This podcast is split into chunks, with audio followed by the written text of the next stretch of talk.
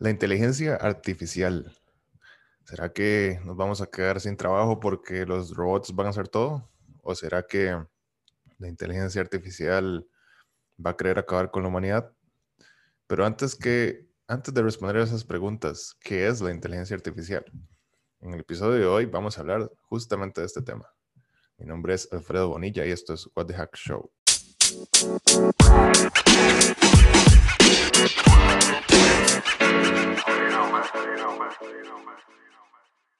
Hoy tenemos una invitada de lujo para hablar del tema de la inteligencia artificial. Su nombre es Leslie Serna, ella es boliviana, ella es educadora en tecnología, Google Developer Expert en Machine Learning y tiene una maestría en Computer Science de la Universidad de Bruselas. Entonces, como pueden ver, invitada de lujo hoy con nosotros. ¿Cómo estás, Leslie? Bienvenida. ¿Cómo estás, Alfredo? Muchísimas gracias por la invitación. Para mí es un honor ser parte de este podcast y pues de poder conversar de un tema súper bonito. Pues no, el honor es mío. Muchísimas gracias por tu tiempo. Y empecemos. Leslie, eh, inteligencia artificial, este tema creo que está de súper moda, ¿verdad? Hay un montón de cosas alrededor de esto. Eh, hay, hay miedos también. La gente piensa, nos van a quitar el trabajo, las máquinas nos van a ganar por otro lado, pues nos emociona mucho porque muchas cosas se pueden automatizar. Y bueno, es todo un tema gigante, pero hoy vamos a tratar de eh, conversar un poco sobre esto. Entonces, Leslie, ¿qué, nos puedes decir? ¿Qué es la inteligencia artificial empezando por ahí? Sí, claro, creo que es muy importante definir el concepto y centrarnos ¿no? en estos eh, pequeños fundamentos, eh, conceptos claves, porque sobre esto es lo que vamos a construir el demás conocimiento y entender mejor realmente qué está pasando en el mundo con la inteligencia artificial y qué aplicaciones tiene y qué alcances y todo. Bueno, en general se define la parte de la inteligencia artificial como, el, como la ciencia, es parte de la ciencia de, de la ciencia de computación eh, se define la inteligencia artificial como esta parte de las ciencias de la computación donde se trata de simular, se trata de hacer que las máquinas puedan ser inteligentes, que puedan tomar decisiones, que puedan este, dar respuestas. Y, es interesante en verdad que ese término de inteligencia artificial viene desde los 1955, 6, o sea, hace bastante tiempo, bajo la idea justamente de hacer máquinas inteligentes, automatizar ciertas tareas y pues ya en algún momento se pensó incluso en esas épocas de que tú, por ejemplo, estés chateando con alguien y no puedas diferenciar si es una persona de verdad o es una máquina. Entonces, como te digo, es, es un trabajo bastante amplio que se ha hecho. Se ha tratado de hacer inteligentes a las máquinas por el tema de las conversaciones. Se han empezado con los chatbots. Eh, hay, por ejemplo, también desarrollos de, empresas grandes, Sony, por ejemplo, que han hecho también como mascotas inteligentes. Luego hemos visto los ejemplos de los juegos, los juegos de mesa, el ajedrez. Si alguien ha jugado ajedrez, sabe que tiene las reglas, tiene cierto nivel de dificultad y se ha logrado hacer que las máquinas puedan jugar también ajedrez, puedan entender el juego, saber cuándo una persona hace una movida, qué movida tendría que hacer yo para poder ganarle. Y creo que uno de los hitos importantes ha sido justamente el hecho de em, dentro de la inteligencia artificial lo que viene a ser el deep learning o el aprendizaje profundo, porque gracias a estas técnicas se ha desarrollado lo que se conoce como AlphaGo, que seguramente lo han escuchado, y si no, es muy, es muy divertido que lo vayan a, buscar. Es eh, una máquina, un software, un algoritmo de, de Google DeepMind que pues ha jugado este juego que se llama Go, que es mucho más complejo que el ajedrez. Y pues imagínate que este algoritmo, esta máquina, ha ganado a uno de los mejores jugadores del mundo de Go. Entonces, este juego Go, que es un juego eh, asiático, milenial, así como de cultura, desde niños tienen que aprender, ser inteligentes, saber jugar el juego, etc. Imagínate el shock de, ah, de la gente en ese momento de que una máquina, un software, nos ha ganado o está jugando este tipo de juegos complejos. Y pues desde ya es como, ok, empecemos a saber qué es deep learning, eh, qué es machine learning, qué es inteligencia artificial qué se puede hacer con todo esto. Y creo que desde ese momento también la gente empezó a conocer un poco más, ¿no? Esta rama, como les decía, de, la, de las ciencias de la computación. Y, y, lo, y lo interesante es que ahora tenemos aplicaciones directas nosotros, por ejemplo, el reconocimiento facial, este, el asistente de voz, que yo puedo hablarle Siri en español y sabe, ¿no? Que estoy hablando español, puedo hablar en inglés, me va a eh, entender también el inglés. Entonces, todos estos avances que hoy tenemos, pues son gracias a todos estos años de trabajo, todos estos años de investigación y pues estas cosas, ¿no? Que se han ido trabajando con todo lo que viene a hacer bajo el nombre de la inteligencia artificial. Obviamente han habido altas, bajas, como les digo, desde 1950, que, se sueña con que pues automatizar, que una máquina entienda lo que le estás pidiendo, que puedas eh, delegar ciertas tareas de la casa. Y lo bonito ahora, o mejor dicho, lo provechoso ahora, es de que nuestra época, gracias a las redes sociales, conexión a Internet, Internet de las cosas y todo, es pues que realmente tenemos toda la cantidad de datos que se necesitan o que al menos existen datos para poder empezar a hacer este tipo de trabajos. Y también em, tenemos el poder computacional, porque imagínense en los años 50, 60, quiénes tenían computadoras, cómo eran las computadoras, CPUs, almacenamiento, etc. Entonces es, es toda una evolución súper interesante y creo que es una época divertida en la que estamos viviendo ahora con, con todo este proceso. Sí, claro, es súper interesante.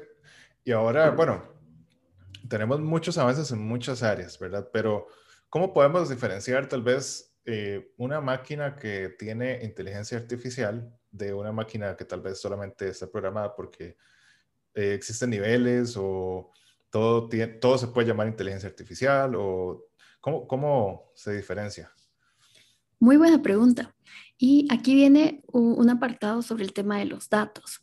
¿Por qué son importantes los datos? Porque antes no se habían visto estas aplicaciones de inteligencia artificial, por ejemplo. Hay, una, hay un tema muy interesante que trata también sobre cómo aprendemos como personas y pues habla, ¿no? De que nosotros aprendemos desde niños que alguien nos dice, ok, cuando el semáforo está en rojo es cuando puedes cruzar la calle. Y, son por medio de esas experiencias, todos estos datos que nos dan las personas que nosotros vamos entendiendo, este, creando patrones y demás. Entonces, básicamente se quiere hacer, em, se hace algo parecido con el tema de las máquinas inteligentes, con la parte de la inteligencia artificial. Y se puede decir que para nosotros, como personas que tenemos experiencia, todo esto nos permite entender y ser inteligentes. Y para las máquinas, pues eh, los datos son los que les permiten eh, entender, digamos, el mundo, encontrar patrones, poder tomar decisiones. Y volviendo a tu pregunta, hay un punto súper importante. Yo podría programar, eh, hacer código para que una máquina te responda ciertas cosas específicas, pero si te das cuenta, todavía es un tema de programación en el cual yo sé cuáles son las entradas y sé cuáles tienen que ser las salidas. Y también yo estoy desarrollando estas lógicas, ya sea con condicionales, con, con loops o, o, con lo que vea, para poder tratar de satisfacer. Pero si tuviera que aumentar más casos, como decía, en un tema de conversación, pues tendría que volver al código, revisar, hacer estos cambios y, y pues la persona es la que está haciendo todo, el programador es la que está haciendo todo el trabajo, ¿verdad? Por este lado. Ahora, ¿qué pasa con una máquina inteligente cuando hablamos ya de, inteligencia artificial? Básicamente hay un cambio en el pensamiento. No es directamente la entrada y pues la salida y, y ya, sino que ahora yo eh, conozco la entrada, son esta parte de los datos, pues eh, asigno una misión, digamos, de que al final quisiera tener algún tipo de respuesta, entonces se va creando un modelo. Y este modelo, alimentado por la parte de los datos, este va a empezar a tomar sus decisiones y va a empezar a encontrar sus patrones y pues todos estos detalles, ¿verdad? Entonces es por eso, por ejemplo, que si uno está con un chatbot y, pues eh, escribes algo, le preguntas algo que pues no está en su lista o, o, no lo aprendió todavía, podría ver de los patrones anteriores qué respuesta darte, a diferencia de algo que ya está programado y te dice, no sé de qué me hablas. Entonces la otra máquina podría encontrar los patrones, las palabras parecidas, las palabras conocidas y empezar a darte opciones. ¿Verdad? Entonces ya, ya vemos. Y, y algo para complementar lo anterior, es muy importante diferenciar los tipos de inteligencia artificial también que existen. ¿Por qué? Porque a veces creemos pues que todas las máquinas ya son inteligentes y, y que, la, y que Siri o Alexa que me entiende eh, realmente va a hacer todo lo que le pida. No, cuando hablamos de inteligencia artificial, eh, tenemos que hablar de lo que es, por ejemplo, eh, la inteligencia artificial narrow, la, la, angosta delgada, que es básicamente esto, una máquina con una tarea que la va a hacer y eso. O sea, es inteligente para esa tarea. ya después se habla, y todavía no hay así como aplicaciones completas, de lo que es la inteligencia artificial general, que es básicamente cuando queremos, por ejemplo, que un software, una máquina está designada para hacer una tarea, también le podamos pedir una segunda tarea y pues que pueda como que aprender también cómo hacerla, sin necesidad de que yo esté mirando el modelo y los datos y las salidas y, y demás. Y este otro nivel, el tercer nivel de inteligencia artificial, que es como la super, la supra inteligencia artificial, ya viene a ser un poco en el sentido de ciencia ficción, ¿no? De que las máquinas, los softwares inteligentes, este, hacen su propio lenguaje, eh, aprenden solitos, sin supervisión humana, este, tienen conciencia y o, tipo conciencia en el sentido de que toman sus decisiones más allá de, de, la gente con la que trabajan y cosas como esa. Claro, de hecho, ahora, dentro de un momento, podemos volver a tocar ese punto porque a mí me parece sumamente interesante. Leslie, y bueno, tomando en cuenta todos estos niveles de inteligencia artificial, eh, ya mencionamos que, bueno, la diferencia realmente es que la inteligencia artificial se diferencia de un programa común y corriente porque en el sentido de que el programa tiene todas sus reglas ahí y no, no se puede salir de esas reglas y una máquina inteligente eh, hasta cierto grado podría aprender nuevas reglas. Entonces, hablamos que, bueno, tenemos los asistentes de voz como Alexa, como Siri, eh, pero ¿qué otras cosas, qué otras aplicaciones tenemos hoy en día de, estos niveles de inteligencia? Sí, la verdad, eh, como decía, es interesante que, actualmente podemos disfrutar, podemos conocer, por ejemplo, el, reconocimiento facial el hecho de que tu cámara pueda detectar en esta imagen las orejas, los ojos, este, los rasgos específicos que tú habías pregrabado, te reconozca y se desbloquee, por ejemplo, cuando uno usa un, reconocimiento facial para, bloquear el teléfono, por ejemplo. Este también existe em, y, seguramente todos lo han visto o están familiarizados con lo que es el tema de los sistemas de recomendación si usan Spotify, Netflix, este, tú estás como que siguiendo cierta categoría o cierto tipo de artista o cierta casa de películas, no sé. Y cuando sale algo similar, pues te lo recomienda, porque basado en tus gustos, creemos que también te va, te va a hacer esto. Eso es mucho, mucho tema de, datos, como decía, ¿no? Hacer un poco más eh, estadística, probabilidad, que está súper interesante por ese lado. Y, me parece divertido también que, pues ahora mi, mi robot, mi, mi máquina, me o sea, mi, mi, sistema, mejor dicho, mi Spotify me diga, creo que te pueden gustar también estas canciones. Y muchas veces le aciertan, ¿verdad? Y, y otra aplicación que no es en este momento comercial, pero también, pero está avanzando de una forma interesante, es el tema de los autos autónomos, los carros autónomos o self-driving cars, que tal vez tú, tú nos puedes contar un poco también, Alfredo, tu impresión sobre ellos. Pues mira que, que estos carros, autos, automóviles, pues eh, básicamente están obviamente simulando este tema de, conducirse solos.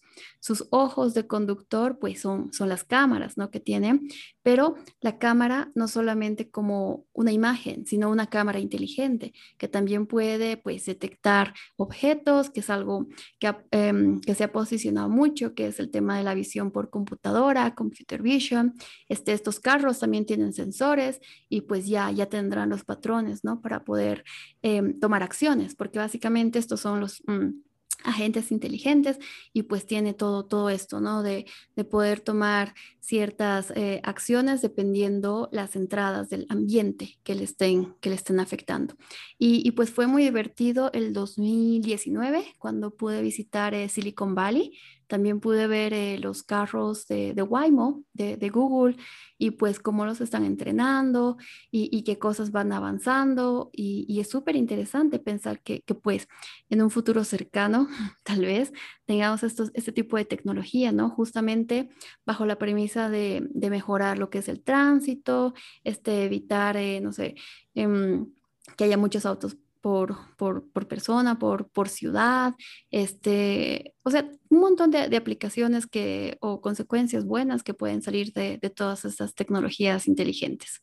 Sí, claro. De hecho, yo tuve la oportunidad de eh, estar en un carro medianamente inteligente, tal vez es un modelo un poco más viejo, y fue muy interesante ver cómo funcionaban los sensores y cómo sin intervención humana, pues corregía su rumbo y demás. A mí me dio un poco de susto, voy a ser sincero. Eh, yo pienso que, es, mi opinión, claramente yo no soy experto en esto, pero pienso que para que esto funcione y sea 100% seguro, pues necesita más tiempo y necesita que existan tal vez, no sé, más eh, carros inteligentes, ¿verdad? Porque pienso que el principio quizás no sea tan seguro. Por supuesto, un, una empresa que haga esto va a tomar las medidas necesarias para, para tomar en cuenta la seguridad. Leslie. Eh, correcto. Sí, y, como mencionas, es el tema de la experiencia, ¿no? Mm, eh, para aquellas personas que, que, conducen un vehículo, ¿cuánto tiempo les ha tomado, por ejemplo, el, ¿cómo se dice, no? Esta mm, Em, el tema de saber conducir bien, el de reaccionar rápido ante cualquier problema. Y, pues otra vez, esto viene a ser el tema de los datos. Mientras más se entrenen los, los, los autos, los carros autónomos, más van a saber, digamos, que, que pues por ahí una persona puede pasar en verde en el semáforo y, van a saber que tienen que hacer otra reacción. Entonces, por ese lado, eh, otra vez, eh, introducir el término del, entrenamiento, que eso es súper importante, el tema de los datos. Eh, con esto se va a poder crear el modelo que va a entender estos datos y pues va a permitir a la máquina tomar esas decisiones. Claro. Y bueno, esto suena, digamos, muy Silicon Valley, ya lo dijiste pero ¿cómo está el ecosistema de inteligencia artificial en Latinoamérica? ¿Qué cosas existen o qué oportunidades hay también? Sí, es muy interesante que pues eh, el tema de inteligencia artificial en general o las tecnologías emergentes como Internet de las Cosas, blockchain y demás, están, eh, por un lado, democratizando el conocimiento en el hecho de que pues nosotros podemos aprender sobre inteligencia artificial eh, desde donde estamos hay acceso a cursos de calidad de universidades importantes, etcétera. Y no como antes, ¿no? Que, que uno sí o sí tenía que irse a una universidad afuera o, o, definitivamente irse a trabajar afuera y demás. Y creo que esto está dando oportunidad también en Latinoamérica para poder desarrollar este tipo de tecnología, lo cual creo que es bastante positivo. Mira que, que pues en los últimos años que está muy metida con todo este tema de inteligencia artificial en Latinoamérica, he tenido la oportunidad de conocer diferentes emprendimientos, startups, personas que son muy, muy buenas, capacitadas en todo lo que es inteligencia artificial, trabajando tal vez... en sus proyectos propios o trabajando en lo que son eh, empresas grandes de tecnología. Y pues en general, sí puedo eh, afirmar que, que, sí tenemos el talento en Latinoamérica. Tal vez sí nos falta un poco más de ese impulso emprendedor o, capital o, ideas bastante asentadas, pero es interesante que, mira, en Argentina, por ejemplo, eh, incluso con el gobierno local, si no me equivoco, de Buenos Aires, tienen un chatbot para atender temas de sector público. Entonces ya también vemos la inclusión de lo que viene a ser en el en lo que es el gobierno. Por otro lado, Chile, desde el año pasado, o ya son como dos años, que están trabajando en el tema de lo que es la estrategia nacional de inteligencia artificial. Esto es justamente para poder hablar de ciertos lineamientos, ¿no? Y ciertos proyectos que vendrían a surgir, porque obviamente la tecnología está, podemos seguir investigando, podemos seguir probando, pero sí nos vamos a encontrar con temas legales, con temas éticos, que yo creo que eso, hablar de inteligencia artificial ética y legal, pues ya, ya es un tema para otro podcast, pero como mencionaba, eh, Chile está trabajando bastante en eso. Creo que incluso han hecho una convocatoria abierta o una conferencia y con conferencias abiertas para poder concientizar que pues es importante conocer sobre inteligencia artificial, en, ese aspecto también regularlo como país y pues ya fomentar, ¿no? Que, que se empiece a trabajar en eso. También Colombia me ha parecido súper interesante que, por ejemplo, ellos tienen, eh, está el startup de, de, Kiwi, KiwiBot, que tal vez lo, lo, han escuchado, lo han visto, estos pequeños eh, robots, de cajitas, deliveries que son autónomos, pues pueden navegar, ¿no? Pueden eh, conducirse también para, para, poder hacer sus entregas. Y, y, ellos han estado trabajando un montón, ¿no? Con, con, estos temas. Entonces la gente igual que trabaja allí, en su mayoría son colombianos y pues están mm, revolucionando también ese mercado. Y, otra cosa interesante, que tuve la oportunidad de participar en Colombia el 2019, es que el gobierno y, pues varias instituciones aliadas están con, con, el tema de lo que es Colombia 4.0, que es como el encuentro digital, tecnológico, entretenimiento. Y, y algo súper interesante fue que participó oh, Andrew Eng, el, el co-founder de Coursera, que justamente está viendo también como de aprovechar, ¿no? O mejor dicho, de incentivar el, el talento en Latinoamérica para la parte de inteligencia artificial y pues están, eh, si no me equivoco, con una oficina de, de una de sus empresas también para, para Colombia. Entonces, eh, va un montón. Eh, México también es otro país que ha estado trabajando bastante en este tema de lo que son sus estrategias para aplicaciones, educación de la inteligencia artificial. He podido participar dos años seguidos de lo que es la reunión internacional de inteligencia artificial y sus aplicaciones, un evento hecho desde México que, igual el año pasado por el tema virtual lo han extendido más para Latinoamérica y justamente para conocer personas que están en la academia haciendo cosas interesantes relacionadas a inteligencia artificial, personas que están en la industria, personas que, que están pues en en startups y, la verdad es que, van surgiendo. Y como digo, eso, eso es bastante bueno porque es una buena oportunidad pues para, para el desarrollo ¿no? de toda la región en Latinoamérica. Y también es interesante, eh, bueno, en Bolivia también lo he visto, que estos dos, tres últimos años, se ha empezado a crear esa conciencia, ¿no? De lo que es ciencias de datos, machine learning, se han abierto los primeros diplomados, cursos extra eh, relacionados al tema. También he visto ya en otras universidades de Latinoamérica ofrecer como una maestría en inteligencia artificial y pues creo que, que con eso, como digo, eh, la capacitación sí, sigue avanzando. Claro, eso, eso es muy bueno porque, como dices, tal vez no eh, muchas veces vemos esto como un tema muy, muy alien a nosotros, ¿verdad? Como algo muy, muy lejano y en realidad ya hay eh, personas muy cerca de nosotros que están trabajando en esto, creando oportunidades y tal vez lo que necesitamos es un poco de, de quitarnos el miedo y, y, aumentar la curiosidad, porque puede que hayan buenas oportunidades para la región ahí sí, eh, correcto.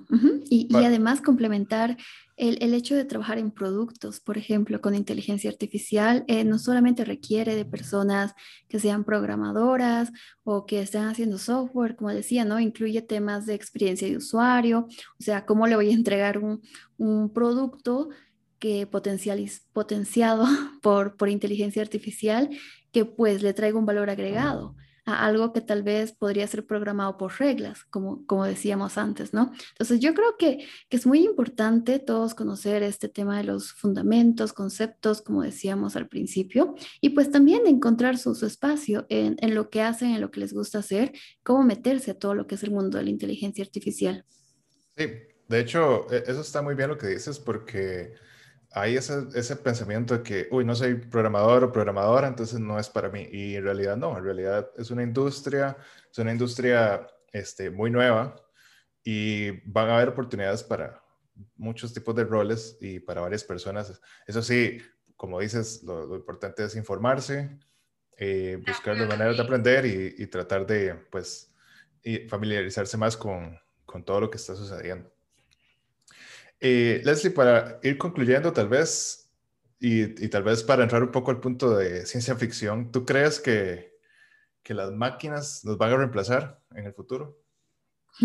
Creo que es uno de los miedos de los que la gente habla, muy, y, esto ha sido muy, ¿cómo se llama? Muy animado por lo que es las películas de ciencia ficción y los robots que, que empiezan a tener su propia conciencia y ya no quieren estar con los humanos y demás, pero, pero no, como les contaba, las tres partes, o sea, los tres tipos que, que ahora se diferencian como inteligencia artificial, la langosta específica, la, la general y la tercera está la super inteligencia artificial, pues mm, el tema de aplicaciones no estamos tan, tan cerca, la verdad. Todavía se, se, necesita hacer bastantes trabajos, se necesita más investigación, a lo mejor más gente también que haga con, que trabaje con todo el tema de los datos, los modelos, etcétera.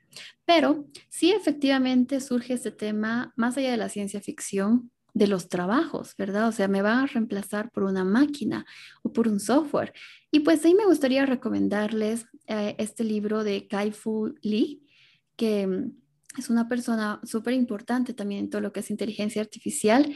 Él habla del AI Superpowers, ese es su libro, y pues eh, está explicando también, ¿no? Qué es la inteligencia artificial, ese momento de eureka, ese momento de euforia con el AlphaGo.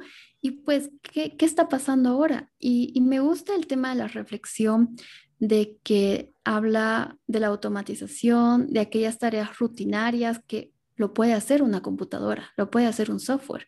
Y cómo esto nos está dando también la oportunidad de reinventar nuestros tipos de trabajos, de enfocarnos en nuestra parte humana y aquellas cosas que no se pueden automatizar.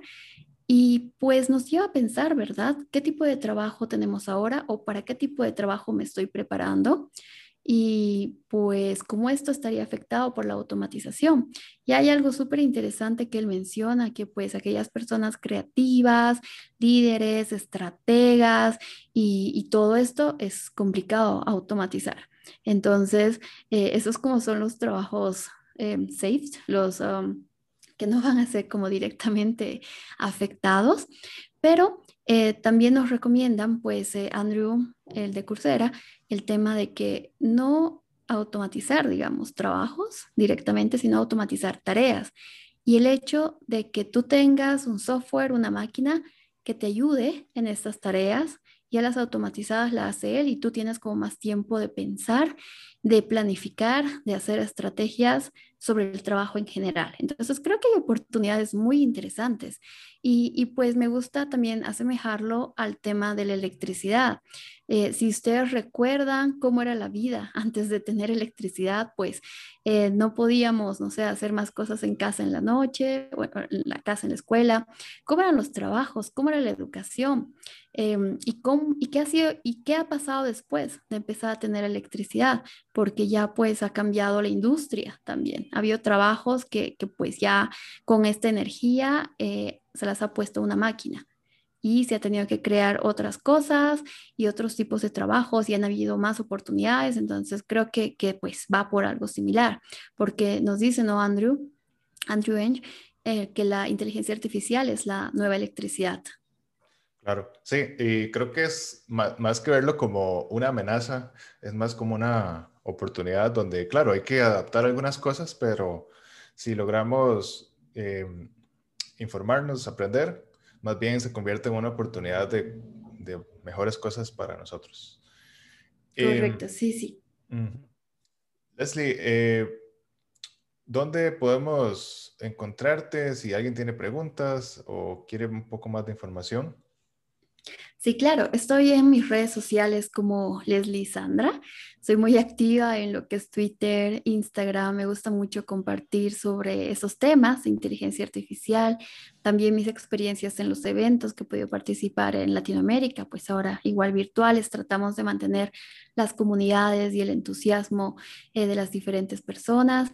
Este, también me puede encontrar en Medium. Me gusta mucho escribir blogs sobre temas de tecnología y, y pues otras cosas. Está también como Leslie Sandra y, yo muy contenta de conectar con las personas y, pues intercambiar ideas sobre estos temas.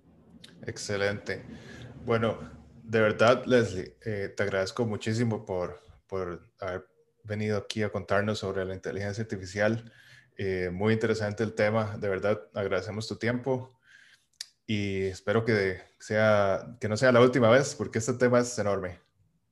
Sí, realmente ese tema es enorme y justo algo que, que, quería mencionar en alguno de los puntos anteriores era este proyecto que tenemos en Bolivia que se llama MentorHead, que pues la idea es ¿no? motivar a más chicas en tecnología, pero también lo hemos enfocado al punto de lo que es ciencias de datos y quitar un poco el miedo de que pues para trabajar con ciencias de datos inteligencia artificial tienes que ser un superfísico matemático de Estados Unidos, no, sino que contarles, o sea, lo que has aprendido, lo que sabes sobre cálculo, este, álgebra lineal, estadística, programación, ya son tus primeros pasos para iniciarte en entender ya de forma técnica, en forma práctica, todo lo que es la parte de inteligencia artificial.